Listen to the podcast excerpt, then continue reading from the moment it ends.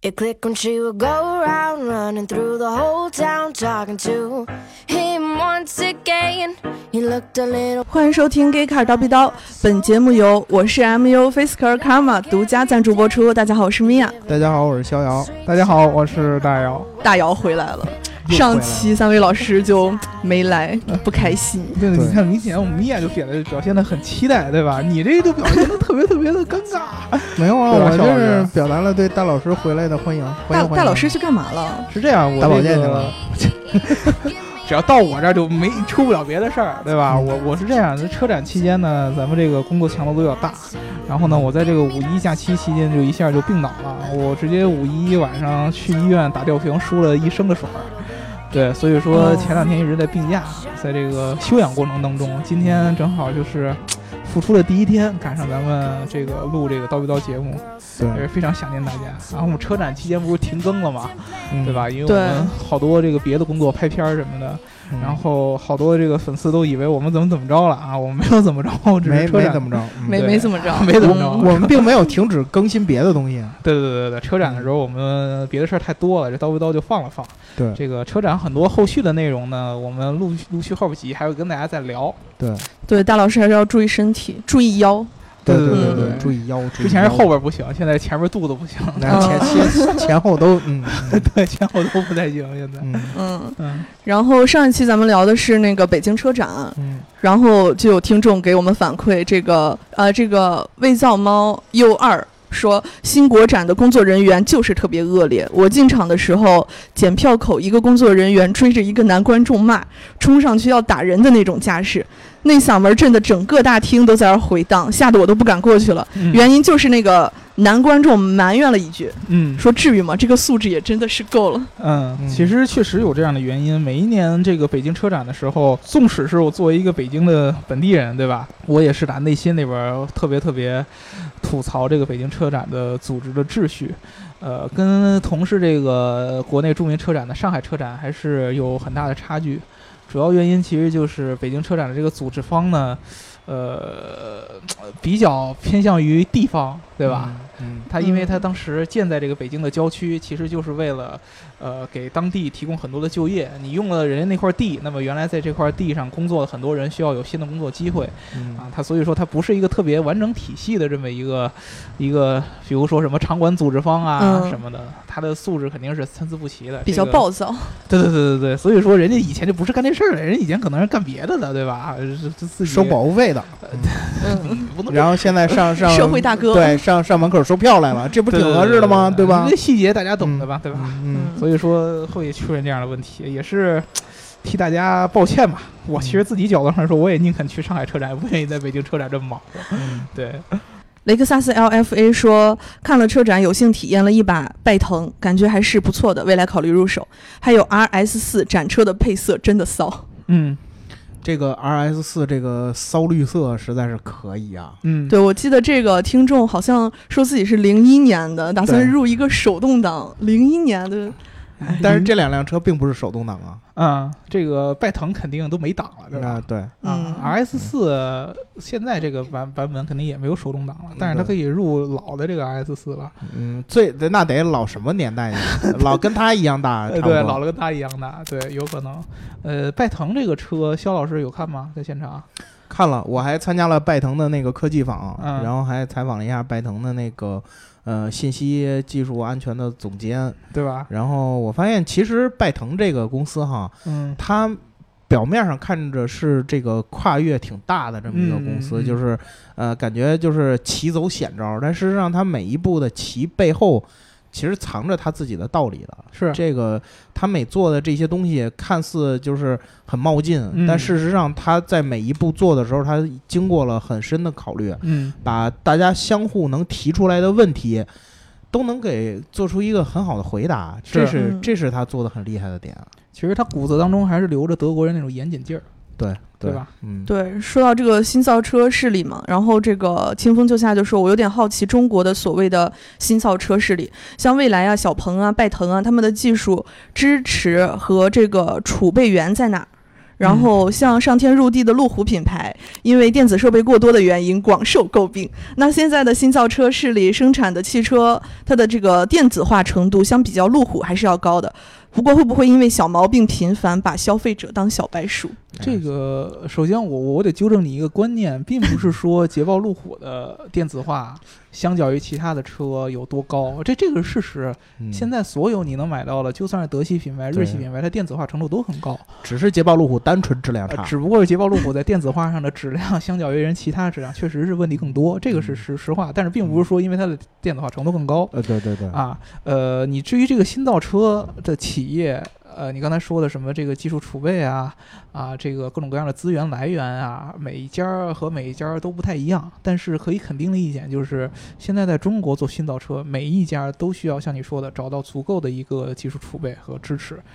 你像从特斯拉，嗯。从宝马的爱部门，嗯。从很多这些欧洲传统车厂，嗯，其实这些这个新造车势力也挖来了不少人，人才的流动，对，然后包括很多像这个威马这个沈辉的嗯。很强大的传统背景的，嗯。所以其实他们带来的这些东西吧，不能说也不能说百分之百解决问题，但是确实是能在一定的范围之内给他们一个很好的这个呃条件，嗯，对吧？小白鼠这个问题。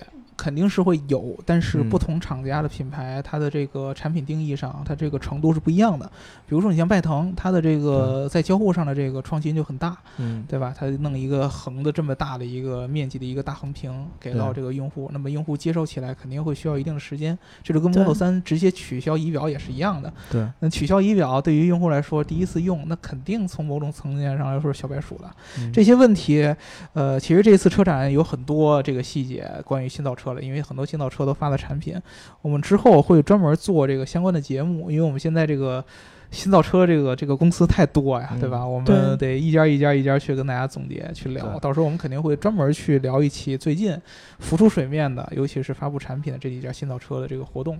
呃，嗯大家如果说有什么相关的问题，就比如说你们想对现在新造车有什么样的观点啊，或者你们嗯想重点听哪些品牌啊，都可以在这个评论当中给我们留言，到时候嗯我们会专门跟大家这个一一解答的，对吧？对，我们这期就先不聊新造车，把它往后嗯推一推。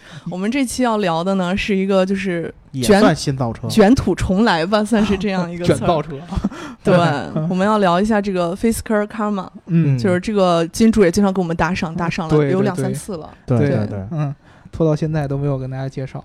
嗯，对，这个 Fisker Karma 这个是一个车型的名字，其实对，嗯它是这个翻译起来特别特别厉害，它叫嗯。菲斯克因果。嗯嗯。卡玛这个意思是这个佛教用语在呃翻译到这个英文里边它的这个业，嗯对吧？业就是那个业报业什么的那个那个，反正佛里边的一个一个词儿，嗯。就就就是讲究因果嘛，嗯。就用了这么个词儿，嗯。是非常一个 很佛系的这么一个车。就是。创始人他比较有信仰，呃对对对，对，可以这么说吧。佛佛系造车，对吧？哎，对。对，啊。佛系造车，啊、确实，它的这个这个品牌整个的这个走势呢，也是非常佛系，嗯。对吧？这个 Fisker Karma 它的这个这个制造者叫做 Fisker，嗯这个公司的名字叫做 Fisker。那么顾名思义，跟我们之前聊的很多品牌一样，它的创始人的名字也叫 Fisker。啊，这个这个这个老哥名叫这个亨里克 Fisker。嗯啊，一个丹麦裔，出生在丹麦的一个美国人，对吧？他呢，其实早年在这个汽车的行业是非常非常资深的一位设计师，啊，早年的时候他供职于宝马，后来从宝马离开之后呢，加入福特，专门给这个阿斯顿马丁担任这个设计师，嗯对吧？在他的这个这个这个职业履历当中呢，有非常非常多的这个在汽车行业很著名的作品，在宝马期间特别著名的就是 Z 八，对对吧？现在很多这个咱们用户可能包括咱们公司的同事，对吧？经常在这个一些 P to P 上租 Z 四这个车，嗯但是你们不知道，其实 Z 四还有一个老大哥是 Z 八，这个车当时在欧洲这个作为宝马的一个。算是这个小轿跑类型的这样的一个主力的这么一个设计上的一个车型，其实在这个汽车设计圈的口碑是很高的。对对，那么后来他在这个福特期间，在这个阿斯顿马丁做的设计就更不用说了，对吧？阿斯顿马丁一直九，对被大家以设计来撑起的。，Vantage，对，这个 DB 九，然后 V 八 Vantage，对吧？嗯这个都是他的这个操刀的这么一个呃杰作。对，可以说呢，这个 Henrik Fisker 在这个汽车行业，尤其是在设计师领域是非常非常非常有成就的这么一个人，很有名气，也算是个小网红啊。后来他在这个这个这个、呃、从福特出来以后呢。作为一个设计师，他选择的也是自己做公司嗯啊。他做了一个什么呢？他当时并没有直接造车，而是像咱们之前节目当中有聊过了，叫 coach building，就是车身制造、车身定制。什么意思？其实就是他作为设计师，他把车身设计这个事儿单独拿出来做一个生意，去还原汽车刚诞生那个年代的时候特别流行的一个，就是这个车身制造的定制这么一个生意。顾客可以带着他这辆车的底盘和车身的各种各样的发动机啊、动力总成啊这些技术来，然后呢由他来帮这个客户来定制车身的这个外观。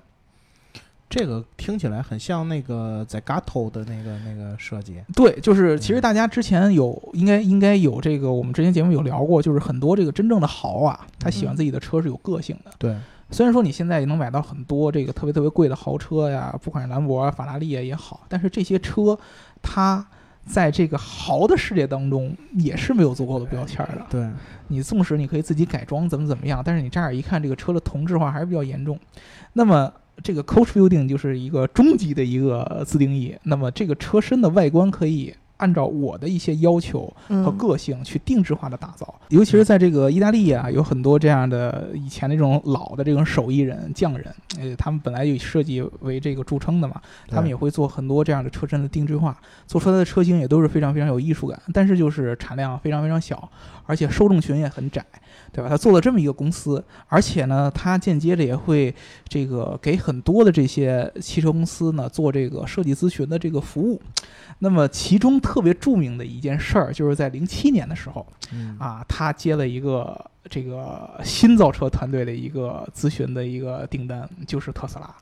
嗯当时这个特斯拉呢，最早在他们定义 Model S 这款车的时候，其实他们在这个设计上是咨询了这个 Fisker 本人的这样的一个方案的。嗯当时伊隆马斯克也是出于这个团队和跟他有各种各样的安利啊，说菲斯克这个人多么多么神啊，在这个汽车行业领域有多少多少多少这个这个作品，然后伊隆马斯克就觉得，哎，这个感觉挺合适，请他来设计一下 Model S 的一个初始的外观。然后俩人来了，见了面以后谈的也特别特别好，对吧？所以说，当时伊隆马斯克也觉得，哎，你这个之前做的这作品都不错，那你就给我给我交方案呗，啊，后来。隔了一段时间，这个菲斯卡再拿了方案来以后呢，伊隆马斯克发现呢，他的这个给出方案的水准，跟他之前做出了很多的作品是有很大的差距，就让他回去改。是怎么？回事儿？哎，这这这这这不知道吧？可能这个能打这个甲方爸爸的要求啊，你，哎，啊，永远揣揣摩不透。对对对对对，有可能就是大大师最近酒喝多了，对吧？嗯 大师最近比较忙，对吧？大师说行，我回去大家再改改。其实两个人双方其实最开始合作的时候都互相都很尊重嘛。嗯，对，对吧？这个菲斯克也觉得这个呃这个特斯拉这个电动车的想法特别好，那么特斯拉自然也觉得这个人家毕竟是行业设计大师嘛，对吧？然后但过了几个月以后来了，发现还是不行。这个方案的这个整个的这个水准呢，还是这个、呃这个跟原来伊隆马斯克预期呢有很大的差距。最后呢，就伊隆马斯克一怒之下，就决定还是自己搞设计团队去做，最后做出了一二年咱们现在看到的 Model S 整套这个设计。这也就是其实最早为什么伊隆马斯克一直坚持能自己做的东西自己做。那么他从那会儿就开始，就是发现很多供应商，你如果指望别人的话，到最后就是发现自己的产品力是不行的，对吧？会受制于很多别人的这个这这个这个工时啊，受制于别人的这样的创意，包括受制于别人的这个技术壁垒，都会影响你最后的产品。所以说，这其实是他的那种原始的这一种感觉，让他一直往后开始坚持自己做。出了一个什么事儿？在零八年的时候，这个 Fisker 就毅然决然的跟当时一个叫量子技术有限公司的这样一个公司合资，成立了自己的造车品牌，嗯就是我们现在看到，呃，我们现在听说的这个 Fisker 汽车。这个事儿一出，当时伊隆马斯克就一下拍大腿，哎呀，老子被骗了。对吧？当时这个，呃，他一下就明白了为什么大师在这段时间 这个 设计 设计的这个水准一下就下降这么多，对吧？对，是他们还打官司来着。对，因为这事伊隆马斯瞬间就感觉，哎，他之前跟我聊的时候啊，好家伙，聊到这些这个自动的这个电动车的一些产品定义啊、技术上面啊，因为你知道这个做设计肯定要对产品是要有了解的，对对吧？嗯啊，都聊的这个非常非常开心，怎么一最后设计出来的东西都这个样子？他最后才发现，有可能他设计出来的东西最后都留给他自己，因为他零八年要自己做这个车出来。嗯对吧？很有可能他当时是从特斯拉这边的技术角度上还得到了很多灵感，最后用到他的这个 Fisker Karma 这个辆车里边。所以说呢，后来伊隆马斯克就决定去起诉这个亨利克 Fisker。嗯起诉的是什么呢？第一个，你这个有可能盗取了我们很多这个关于 Model S 的技术细节，用在你的这个 Karma 这辆车、英国这辆车里面。第二个，之前我们在合作设计项目当中，你对我有诚心的保留。对吧？你的提供的很多设计的这样的一个手稿呢，是有失水准的。你把你更优秀的设计的方案留在你自己的车上用了。但是他不能成为他这个被告的这个理由吧？我觉得其其实其实伊隆马斯克他自己是就是加了很多戏在里边儿，啊，被很多外界人猜测嘛，是加了很多戏在里边儿。因为其实，呃，从最近几个这个消息上看，你能知道伊隆马斯克对供应商的这个要求是很高的嗯啊，这个有有他的道理，因为他毕竟他背负了压力很大。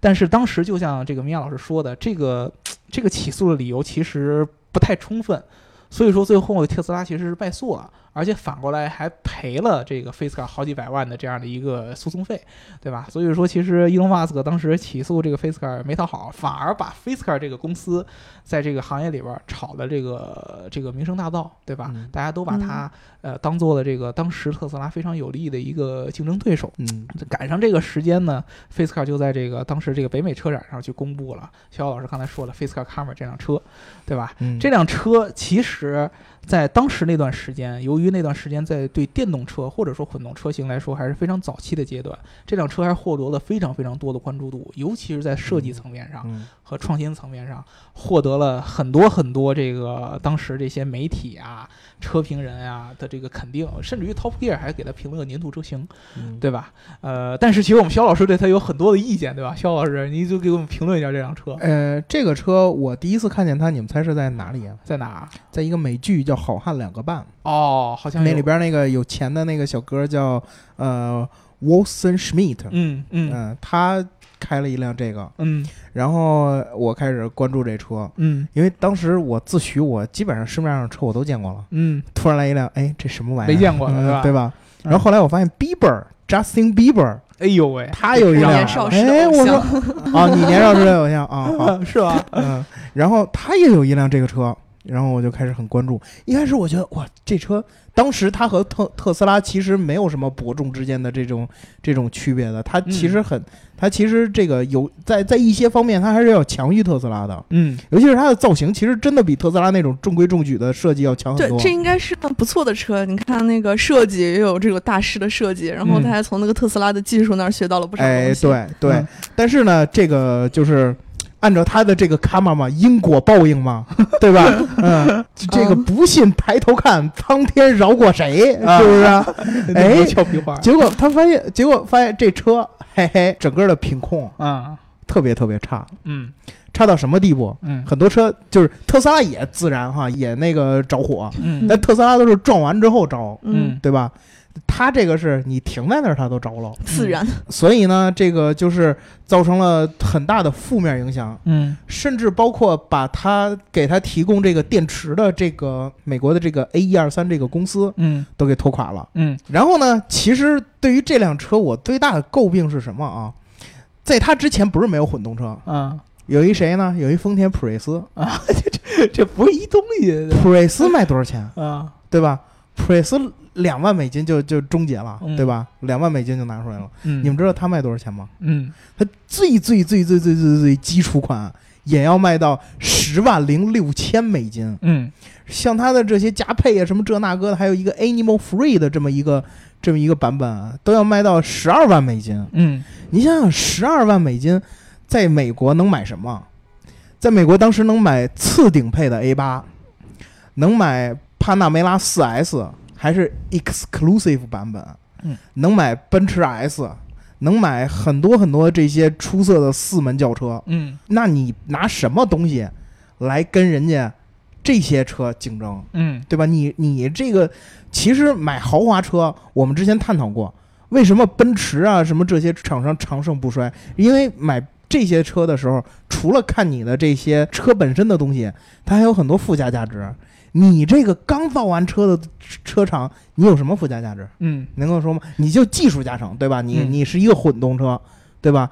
但是你的你的整体的这个质量呢，对吧？还还还存在着一一定的问题，嗯所以就造成了它在整个的生命周期。呃我当然，大老师刚才跟我探讨过，这个卖两千多辆车不是它的这个问题所在啊。嗯但是我还是要强调一下，以前咱们说啊，连人零头都卖没卖着，嗯你现在你你这两千多辆，你别说零头了，你连人家零头的零头都没有。嗯人家奔驰 S 在美北美卖多少辆，你卖多少辆？嗯，所以啊，是吧？对。我觉得到最后，在一二年它被拖垮，也是有一很大的关系的。呃，这个车确实啊，这个车到肖老师说的，它最后是一个比较悲剧的一个存在。对，但是呢，你首先从一个点上要跟大家说清楚，就是在当时那个年代，呃，电动车领域或者说这个 Face Car Karma 是一辆混动，这个大家说说明白，它不是纯电动，哎对它不是纯电程混动，对，对吧？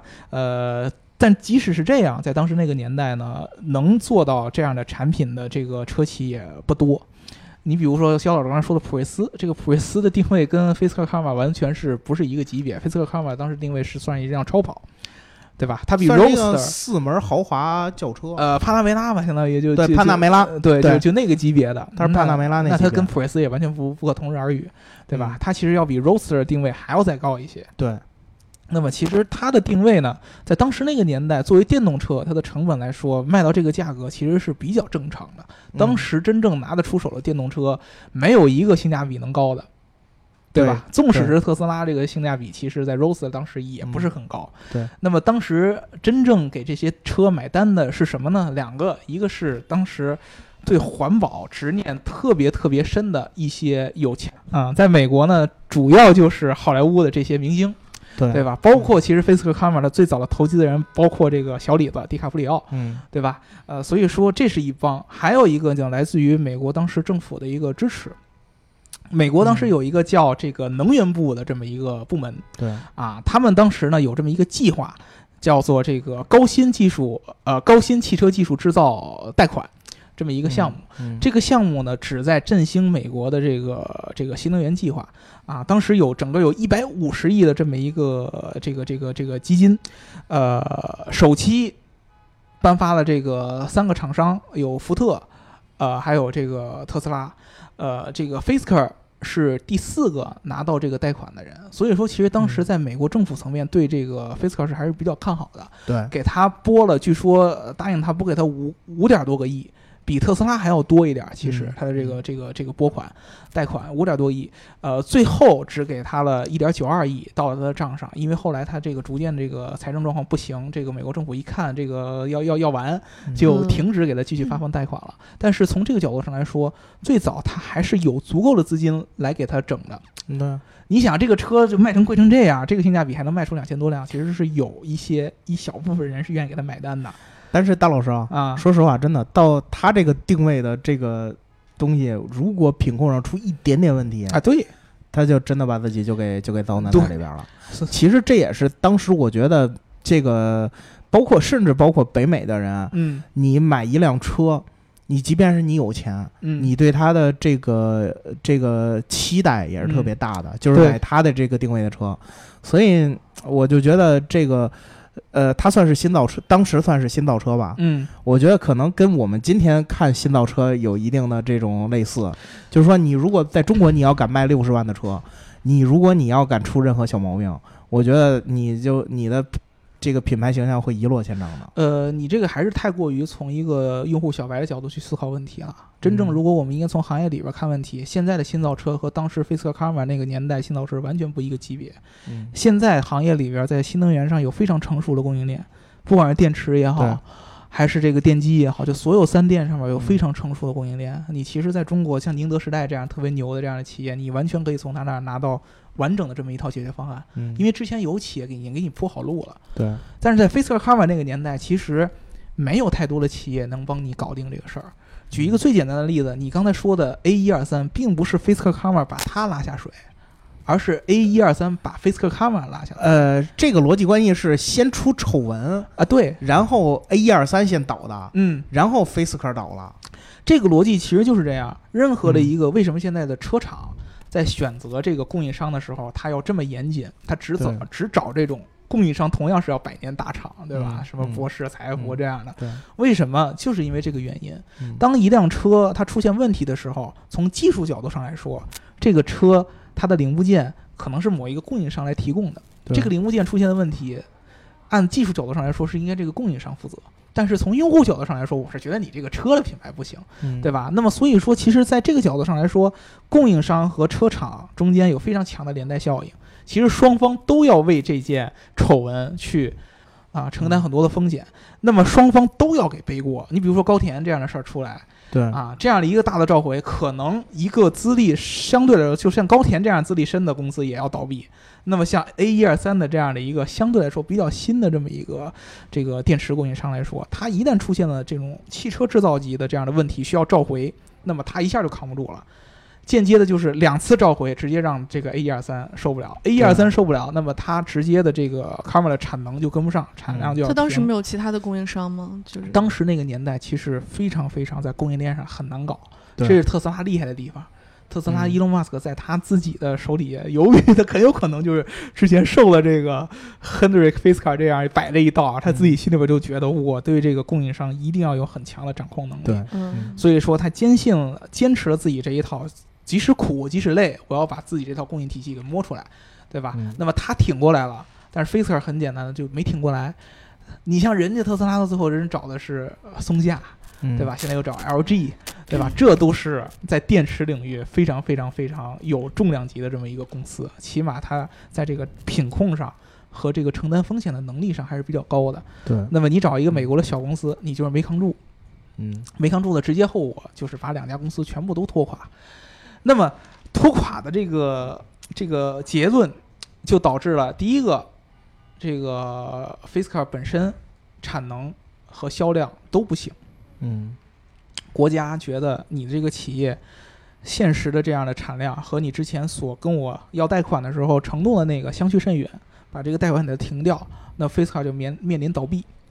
A 一二三它的主要的这个电池供应商也已经倒闭了。而且直接就被后来直接接手这个 Fisker 接盘的这个咱们中国浙商万象集团对鲁冠球，对鲁冠球，对吧？特别特别社会的这么一个浙商大佬，嗯也是在一九六九年开始就做汽车零部件起家的这么一个对，就是这个汽车万象节，为什么他们万象集团？对对对对对对对，做他起家的这个这个万象集团所给收购，对吧？那所以说，其实这个 Fisker 更就是受制于别人了。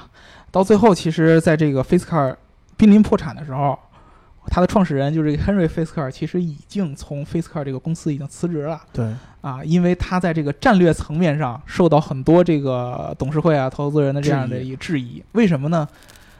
你想想，伊隆马斯克做特斯拉的时候，他是有一个非常长的这么一个产品线规划的。嗯对啊，他最早做这个 Roadster，其实就是跟 Fisker Karma 一样，是一个试水，他不指望这个东西能卖出多少，他主要是一个为了展现自己能力。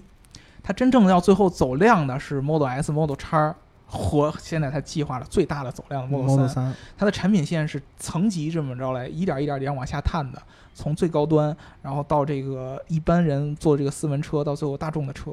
但是 Fisker 最开始没有这样的一个定位，后来这个 Fisker，这个 Henrik Fisker 走了以后，他们才开始调整战略，说我也要做这个三个级别的车型。最高级别的，然后中级的，然后和一个入门级的，他也要做。但是这会儿他已经是于事无补了，因为他整个的供应链已经在原来这个 A 一二三被收购以后被拖垮了。那么他只能面临破产，破产就是得找人接盘。当时这个美国当时这个 DOE 就是这个能源部已经悔得肠子都青了，之前借给他的1.92亿的这么一个贷款，到最后1.8亿都收不回来，好像唯一给他愿意接盘的就是李嘉诚当时的儿子。嗯这个当时也不知道他这个李嘉诚的儿子是叫 Richard Lee，对吧？嗯也想试水这个新能源的这个这个这个行业，对吧？就是这个愿意花这个一千多万这个美元去这个接盘他当时手上这个欠这个能源部的这么将近两亿的这么一个债务，最后能源部这亏的亏了将近两亿这个纳税人的钱，对吧？然后唯一愿意接手 FaceCar 的这个企业，就是我们刚才说的一个李嘉诚的这个儿子，还有就是万象。嗯对吧？就唯一就这两个，其他的当时比如说北汽啊、东风啊，都曾经去这个美国、去加州去调查过 FaceCar 这个公司，但是后来都发现这是一个无底洞，嗯投进去，呃投进去钱不一定能产生回报，对吧？都都都都怂了，最后只有这个卢冠球坚持到了最后，因为什么呢？第一个，他有足够的这样的一个汽车这个背景。嗯他相较于李嘉诚的儿子有更多的汽车背景。李嘉诚的儿子虽然也愿意给钱，但是呢，他毕竟他是一个试水新能源车领域的这么一个事儿。对罗冠球不一样，罗冠球他是有一个特别特别坚定的造车梦。嗯曾经就说过，他说过一句话，说我这一代造不了车，那我的后代也一定会造车，对吧？他是非常非常坚定的，所以说最后才收购。但是他的收购导致了这个 Fisker 公司内部的很多人的不满。为什么？他们一直觉得当时他们做了这个上中下三个这样的一个新产品的这么定义之后，他们其实有机会有可能把公司给扭转回来。但是有一个特别重要的问题，当时他们的电池供应商 A 一二三被卢冠球收购了。当时的那个阶段，万象拒绝 A 一二三继续对他们做这个技术上的支持，导致他们后后续的几个车型在这个量产上面的计划上面一直在停滞。当时这个 FaceCar 就觉得说，肯定是因为万象可能已经想好了，最后要收购我。肯定要收购，计划好了的。计划好了，所以说你在之前把我们的这些其他的相关的供应链的体系都给搞定了，然后联合让我们破产，他们有这样的一个想法。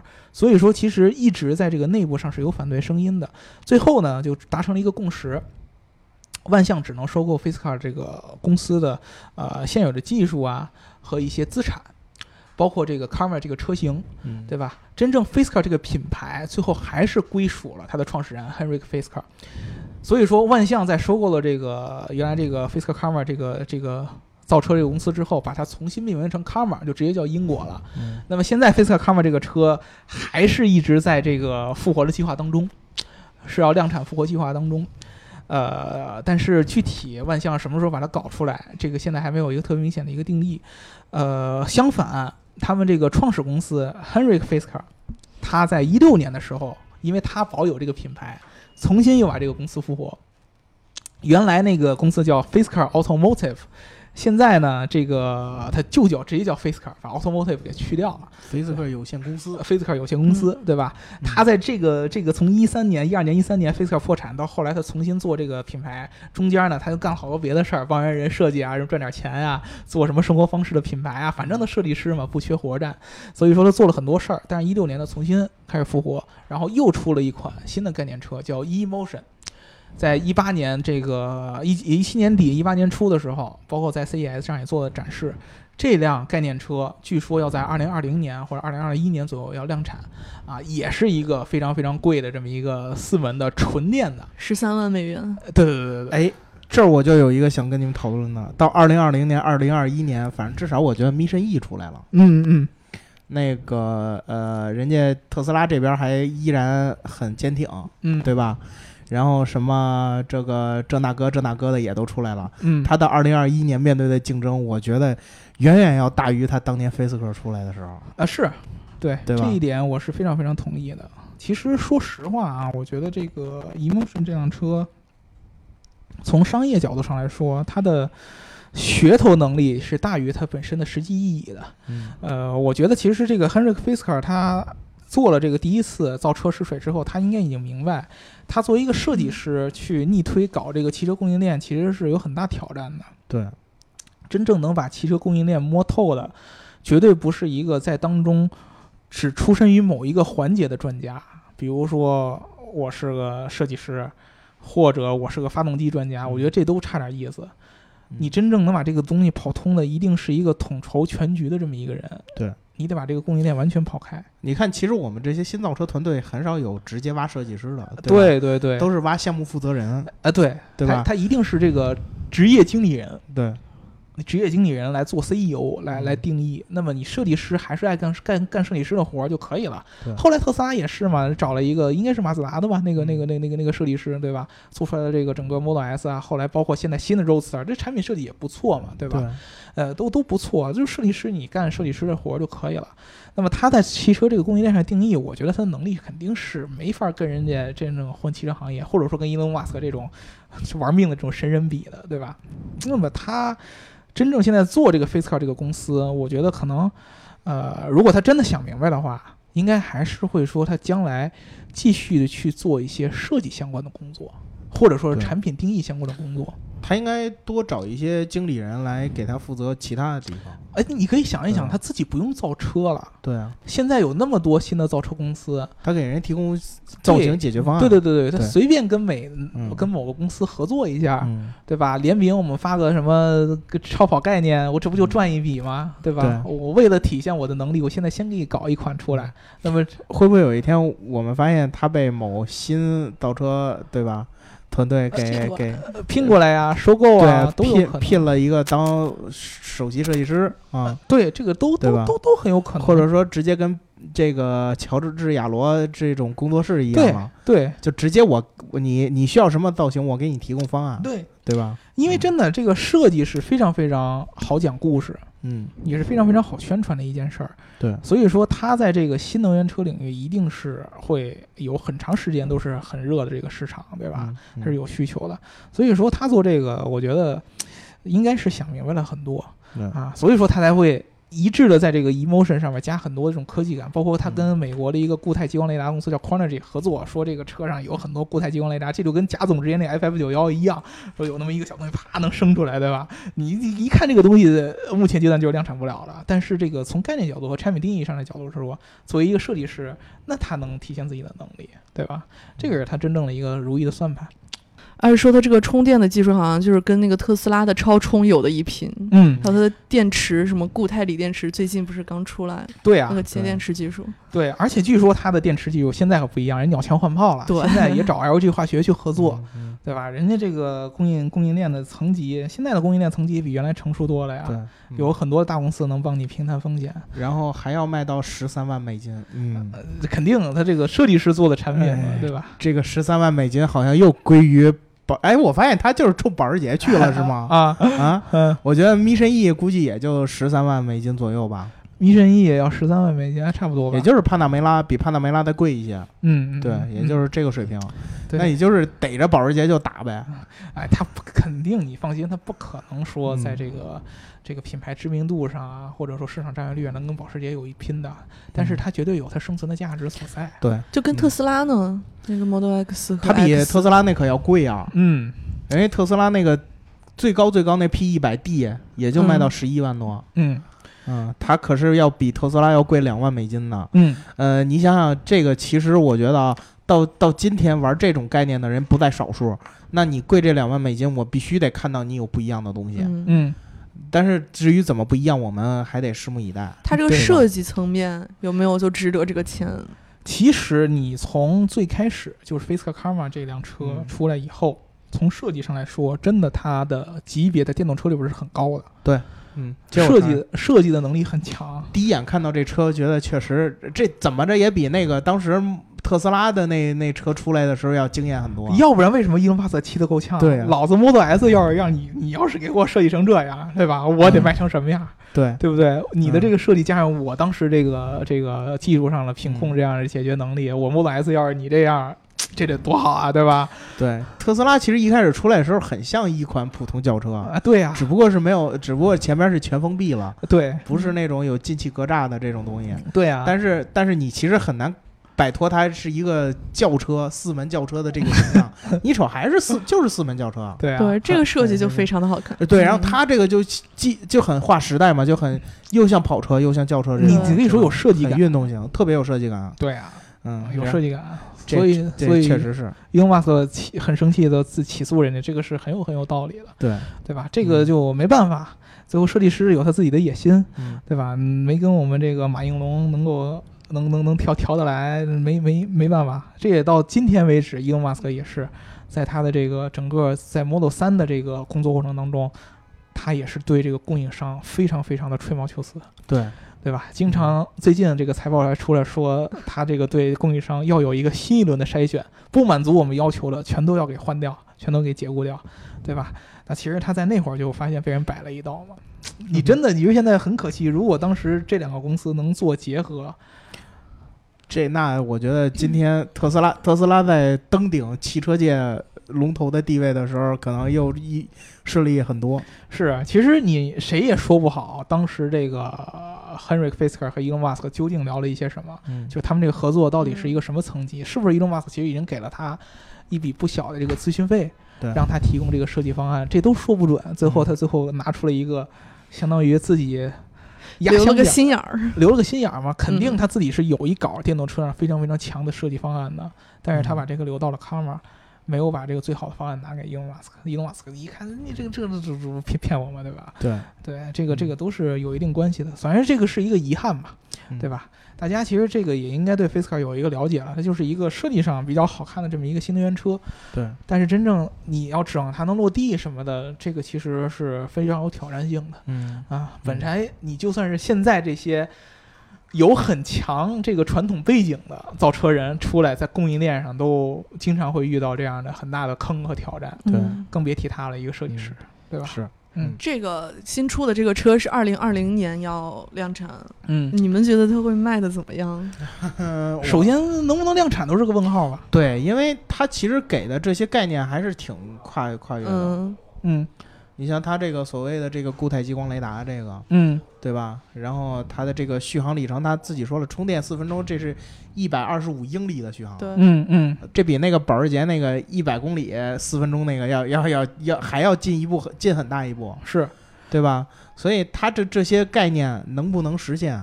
万一没实现，把把一个产品力不足的东西再拿到市场上，应该不会再那这么我觉得它？名声就真臭了。嗯这跳进同一个坑，真的对，菲斯克这个名字以后真的就用不了了是的。没没有那么没有那么可怕，其实真的没有那么可怕。你想想，十三万美金啊，不这可以然后面对一帮面对一帮这个同样是电动车的对手，人可以不造车呀，到最后对那最后就算我说了嘛，就算我不造车了，我就嗯专门给人做设计。嗯对，反正就是菲斯克车，我估计到时候没准就走到头了。对，人家人家也也有钱赚嘛，对，对也当然人家是不愁吃穿的，只只是说这个梦想能不能实现。而且而且这个车，我觉得只要能造出来，它卖个一千嗯，对，一两千，一两千辆，能造出来已经很不容易了。对，能造出来以后，它这个品牌就一定是有人愿意喜欢的。我觉得它那个车真的要是能造出来，肯定有人愿意买。它的设计感至少强于这个特斯拉。就就一件事儿，设计加新能源，就这两个东西，嗯。就在这个行业里边绝对就能立得住脚，嗯，就有饭吃，我觉得，对吧？对，啊，你嗯品控这些事儿，现在有更成熟的东西能帮你解决，那你就能立得住脚。对，嗯。嗯。嗯，我们今天聊了这个 Fisker，它从这个刚开始兴起，然后对到慢慢走向灭亡，然后现在又卷土重来，对，然后以及这个这个 Car Carman 这个车和这个 Emotion 这个车，嗯不知，道我们金主爸爸对我们聊的满不满意啊？对对对对对，不满意可以直接冲冲过来 diss 我，我就觉得这期挨 diss 的肯定是我了。对，可以继续给我们打赏，我们接以后接着聊 这个。对对对，对，然后还有那个大家对那个新能源车有什么就是想让我们聊的，然后记得给我们留言，我们就是收集一下，然后下一期好跟大家聊。嗯，嗯，那我们这期节目就到这儿，不要忘了给我们那个点赞、打赏加评论，点赞、打赏加评论，点赞、打赏加评论，下期再见，嗯再见拜拜。拜拜。